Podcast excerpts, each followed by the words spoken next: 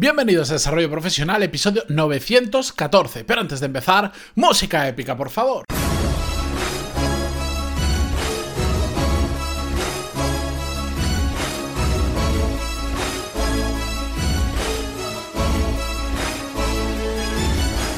Gracias a todos, bienvenidos. Yo soy Matías Pantalón y esto es Desarrollo Profesional, el podcast donde hablamos sobre todas las técnicas, habilidades, estrategias y trucos necesarios para mejorar cada día en nuestro trabajo. Hoy, como ya lo sabéis, quinta entrega de la serie que estamos haciendo sobre el documental El último baile de Michael Jordan. Muy brevemente, para los que no lo sepáis ya y por casualidad habéis caído por primera vez en este episodio, estamos haciendo una serie donde repasamos en cada uno de los 10 episodios de esta serie un capítulo del documental que hay actualmente en Netflix, el, el más reciente, sobre Michael Jordan. Porque, bueno, pues se hablan de temas de baloncesto, de los títulos que ganaron, de, de parte de la historia de Michael Jordan, etcétera, etcétera, pero el análisis que estamos haciendo es desde la perspectiva del desarrollo profesional, de todo lo que podemos aprender sobre gestión de equipos, gestión de personas, gestión de egos, eh, desarrollo de carrera profesional, etcétera, etcétera, a través del documental. Una forma distinta de abordar algunos eh, temas y sobre todo que me parece una forma interesante de que veamos eh, vosotros y yo los mismos episodios, los mismos capítulos del documental y a partir de ahí, aunque no podemos reflexionar en paralelo sobre ello, porque, porque esto es una comunicación eh, unidireccional, yo, yo grabo y os lo envío, pero no, no por recibir en, el momento, no es un Zoom o un webinar que estemos haciendo en directo, pero bueno, creo que es un formato bastante interesante y que estoy recibiendo bastante buen feedback. Vamos por la mitad de la serie, este es el capítulo 5 que vamos a analizar de los 10 que tiene. Hoy, eh, como pasa, eh, ya hemos visto en todos los capítulos, y si habéis visto la serie entera, pasa a lo largo de toda la serie, bueno, pues en un mismo capítulo hablan de muchos temas, y hoy no me voy a quedar con uno, sino que me voy a quedar con dos temas y vamos a hablar brevemente de cada uno de ellos. Em, no sé por qué, en mm, los últimos episodios, para mí los temas a nivel de desarrollo profesional más interesantes son aquellos que en el propio capítulo los tocan de pasada, salen 5 o 10 minutitos como mucho, y el resto pues entretienen en otros temas que lo entiendo porque el, motivo de, esta serie, de este, de este documental, no es el que nosotros estamos haciendo aquí y es normal, pero es que justo cuando yo veo un tema que es interesante, que podemos hablar de él, es el más corto dentro del capítulo. La cuestión es que los dos temas que vamos a hablar hoy, que puedan parecer diferentes, realmente hay un hilo conductor que los une, que es hacer las cosas bien, que lo habréis podido leer en el título de este episodio. Porque en el primer tema vamos a hablar un poquito sobre el rol de maestro y aprendiz que tenían entre Michael Jordan y Kobe Bryant. Y eh, en el segundo tema eh, voy a sacar de apenas una frase que dice en tipo 10 segundos del documental un tema interesante sobre, eh, ya, lo veréis, sobre la consecuencia de hacer las cosas bien. Pero vamos por el principio. El primero de los temas. Al principio de este quinto capítulo eh, aparece Kobe Bryant, que si mal no recuerdo ya fue introducido en, el, documental al final del episodio anterior. Y bueno, pues lo pone un poquito en contexto para que os hagáis una idea coinciden profesionalmente en la pista durante unos cuantos años. Y bueno pues aquí aparecen muchas imágenes de que cuando Kobe Bryant se incorporó que tenía apenas creo que eran 19 años o así era muy joven y pero ya destacaba bastante ya demostraba que iba a ser uno de los grandes del mundo del baloncesto como así finalmente eh, fue. Em, lo que destacan en el documental y que es lo que me parece muy interesante es que de una manera u otra Em, terminaron ejerciendo Michael Jordan como maestro, porque ya, Michael Jordan ya era una estrella consolidada del mundo del baloncesto, mientras que Kobe Bryant era, una, era la siguiente estrella que se veía que iba a venir, pero era muy joven, y se ve rápidamente cómo tienen esa relación de maestro-aprendiz. Y, y lo que me gusta, o por lo menos el enfoque que le dan, porque a todo esto, y lo he dicho en alguna ocasión,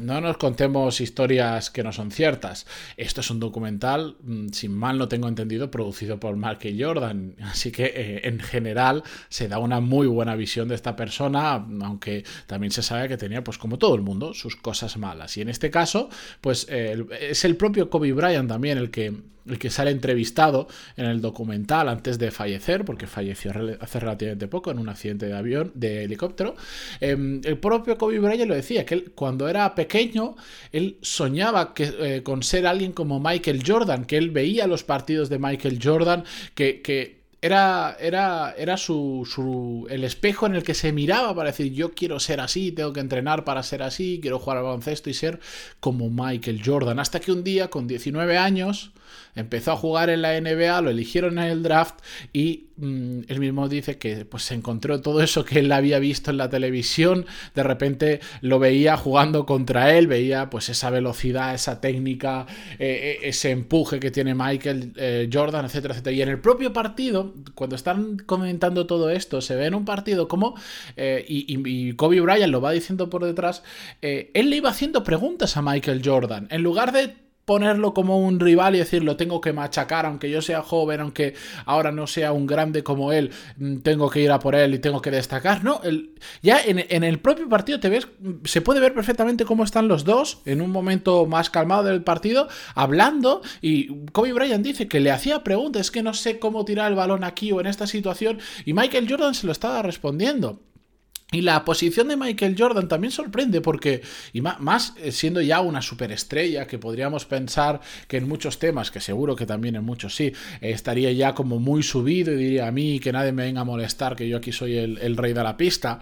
Mm, Michael Jordan, más que verlo como un rival, decir a mí que viene este chaval que dicen que es muy bueno, que se cree que me va a destronar y tal, no, de, hecho eh, lo, comenta, lo comenta Kobe Bryant que Michael Jordan al final de todo esto le dijo, él le dijo que, para cualquier cosa que le llamara, que le encantaría ayudarle y, trabajar juntos y hacer cosas juntos y enseñarle a, todo lo que él sabe sobre el baloncesto y todo esto. lo cual me parece que es una cosa muy honorable y traigo este tema, yo igual lo he contado mucho peor que se cuenta en el documental, os lo aseguro pero traigo este tema porque me parece muy interesante el rol maestro-aprendiz y creo que en muchas ocasiones en el mundo profesional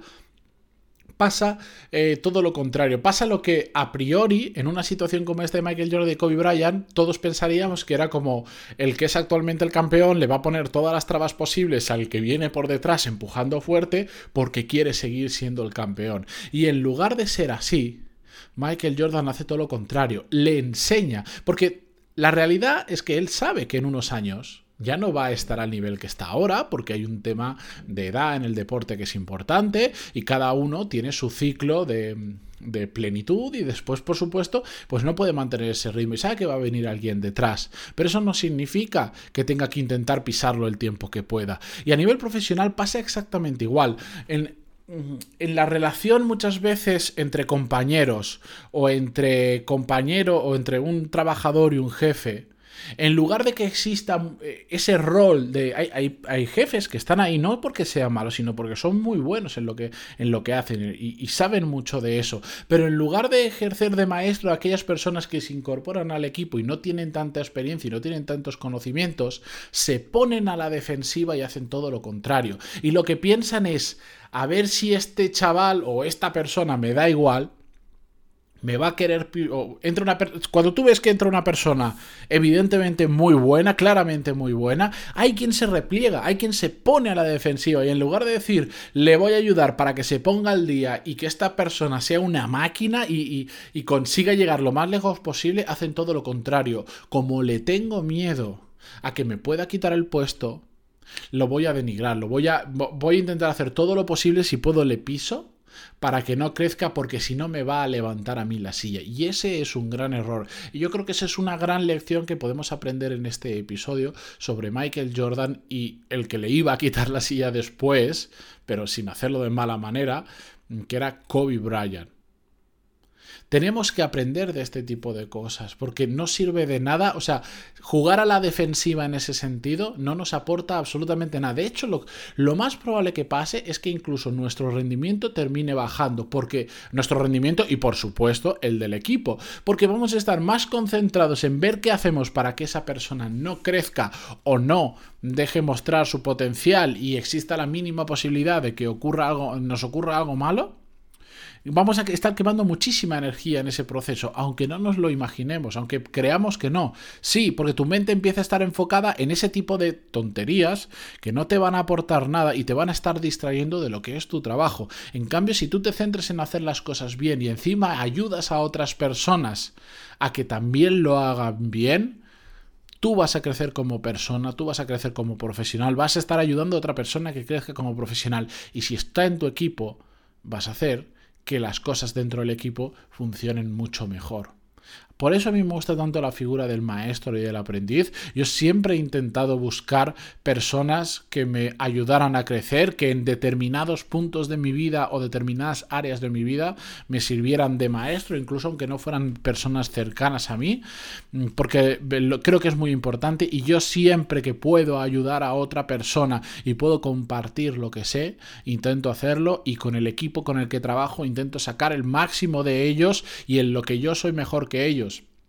porque hay otras cosas en las que por supuesto que no, todos tenemos nuestras fortalezas y nuestras debilidades. Intento ejercer en ese sentido de maestro, intento ayudarles a crecer profesionalmente lo máximo posible y a que saquen su rendimiento, que encuentren qué es lo que les gusta exactamente, qué es lo que se les da bien. El segundo tema, voy a pasar más rápido, porque el primero donde quería concentrar el 80% del tiempo del, podcast, em, es uno que sale muy de refilón y os pongo en contexto, os cuento un poco la historia. En un momento de la, del documental, de este quinto episodio, quinto capítulo, hablan sobre los patrocinadores de Michael Jordan, la historia de las famosas Nike Air Jordan, la historia de esas zapatillas, cómo llegaron al acuerdo, etcétera, etcétera. Pero Michael Jordan hace un, comentario que me parece extraordinariamente interesante, que dice... Cuando, cuando, se empiezan a hablar de cifras, de todos los acuerdos que le decían, porque no solo empezó a patrocinar a patrocinarle Jordan, sino McDonald's, un montón de grandes marcas, el Michael Jordan del hoy en día, después de que haya pasado mucho tiempo, tiene clarísimo por qué sucedió eso. Hizo una cosa que, creo que nos tiene que hacer pensar mucho, que, que él decía, todo esto ocurrió por lo que yo hacía en la pista. No ocurrió porque yo fuera famoso, no ocurrió porque yo fuera... Aquí estoy añadiendo palabras, ¿vale? Pero, pero más o menos decía eso. No ocurría por cosas que fueran ajenas al baloncesto, ocurría porque yo lo daba todo en la pista. Si, él decía, si yo hubiera tenido de media mm, tres puntos por partido y cuatro rebotes, no habría venido ningún patrocinador a llamar a mi puerta. Hay gente que cree que los patrocinadores le van porque es famoso, pero no entienden que él es famoso por lo que hace en la pista. Y por eso le van los patrocinadores. Y eso me parece muy interesante, porque al final lo que nos viene a decir que es que la consecuencia o muchas de las recompensas que recibimos a lo largo de nuestra vida profesional, ese puesto, esa oportunidad de alguien que nos llama y nos ofrece un trabajo mucho mejor, ese, esas nuevas condiciones, esa capacidad de negociación, etcétera, etcétera, etcétera, viene consecuencia de nuestro buen trabajo. Por eso yo siempre, siempre, siempre, siempre, siempre, aunque hay mil cosas que podemos hacer, la base de todo es hacer muy bien nuestro trabajo. Y si somos capaces de hacerlo extraordinariamente bien, nos podemos ahorrar el networking, nos podemos ahorrar un montón de cosas porque nuestro propio trabajo va a hablar por nosotros mismos. Por eso me pareció interesante traer esta reflexión. Mirad este quinto episodio que del capítulo del documental, perdón, me hago un poco de lío con los capítulos y las series, como lo podéis, como lo podéis escuchar. Miradlo porque es, es, bastante interesante. Toca temas muy diferentes, pero yo siempre os digo, si no habéis escuchado, si no habéis visto en Netflix este capítulo, Hacedlo, aunque ya os haya yo comentado cosas, y hacedlo con la perspectiva del desarrollo profesional. Yo recuerdo, mm, y con esto termino, disculpad que me enrollo un poco, Recuerdo una vez, eh, la primera vez que hice, que hice este ejercicio de ver algo, por ejemplo una película o una serie, con, con una perspectiva muy concreta. Recuerdo que fue cuando me pusieron unas escenas en, un curso, me pusieron, un profesor me puso, nos puso unas escenas, nos hablaba de, la importancia de, la comunicación no verbal y todo esto, y nos puso varias escenas de esta película que relata eh, la historia de, disculpad con los nombres, yo creo que era, sí, de Nelson Mandela, cuando, no recuerdo el nombre de la película, cuando, el, ¿cómo se llama? Matt Damon es el actor que hace de capitán del equipo de rugby de Sudáfrica, pues bueno, la relación entre ellos, todo lo que ocurre, el campeonato que ganan, no sé qué historias. Cuando no. Recuerdo el profesor que nos dijo: Os voy a poner imágenes de esta película porque probablemente todos habéis visto y, y quiero que la veáis desde esta perspectiva. Nos puso en contexto y cuando empiezas a ver las imágenes, empiezas a ver muchas más cosas de las que yo, por ejemplo, había visto esa película, que la he visto varias veces y ni me acuerdo el nombre, para que veáis mi memoria a largo plazo. Em, cuando yo la vi como simple espectador, como simple entretenimiento, era una escena más de una conversación cuando al capitán este le llaman por primera vez al despacho de Nelson Mandela y se sientan y están hablando y están tomando el té. Era una escena más. Cuando la ves desde la perspectiva del, lenguaje corporal de las dos personas y de cómo afecta el lenguaje corporal de Nelson Mandela al, al capitán y cómo le termina convenciendo de una cosa muy difícil de convencer, es increíble cómo puede llegar a cambiar esa escena. Por eso yo quiero que miréis este documental de Michael Jordan, si no lo habéis hecho ya. Si queréis podéis ir al día más o menos conmigo con los capítulos, pero aunque lo hagáis en, otro orden, lo hagáis dentro de unos meses, me da igual, miradlo de la perspectiva del desarrollo profesional y vais a tener una, mirada mucho más profunda y un entendimiento mucho más profundo de lo que ocurre. Y digo este documental, pero podemos, si queréis, más adelante hacer otro tipo de películas, series o muchas cosas más que con, una, con la perspectiva adecuada se puede sacar mucho de provecho. Ahora sí, con esto yo me despido hasta mañana. Gracias por estar ahí. Gracias por vuestras valoraciones de 5 estrellas, por vuestros me gusta, comentarios en iBox, eh, por suscribiros en Spotify, Google Podcast, donde sea que lo escuchéis. Gracias por todo. Y mañana continuamos para cerrar la semana. Adiós.